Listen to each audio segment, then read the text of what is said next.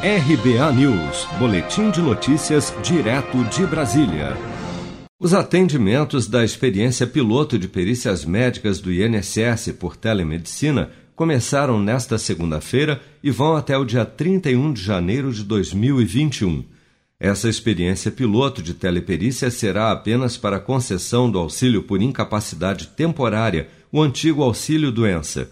O INSS já disponibilizou para as empresas, por meio eletrônico, o termo de adesão de participação da experiência piloto de realização de perícias médicas com uso de telemedicina, PMUT, na última segunda-feira, dia 9.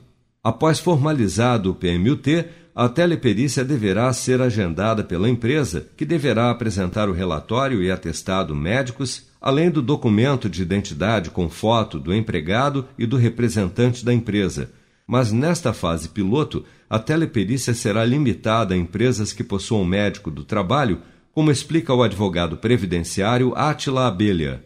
É um projeto piloto e bastante limitado, então ele não vai ser geral, ele não vai ser para todos os segurados, só aqueles que estão vinculados às empresas que tenham médico do trabalho.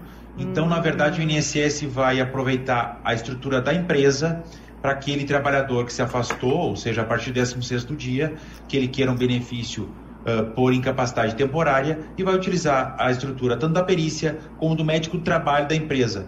Mas é um projeto piloto e bastante polêmico. Eu acredito que a utilização dele para esse início vai ser bastante restrita. Por sua vez, o perito médico federal poderá constatar a incapacidade e assim conceder o benefício, não constatar a incapacidade e indeferir o pedido ou pedir a realização de uma perícia médica presencial, caso considere ter elementos insuficientes para decidir. Se você quer começar a investir de um jeito fácil e sem riscos, faça uma poupança no Sicredi. As pequenas economias do seu dia a dia vão se transformar na segurança do presente e do futuro. Separe um valor todos os meses e invista em você. Poupe com o Sicredi, pois gente que coopera cresce com produção de Bárbara Couto, de Brasília, Flávio Carpes.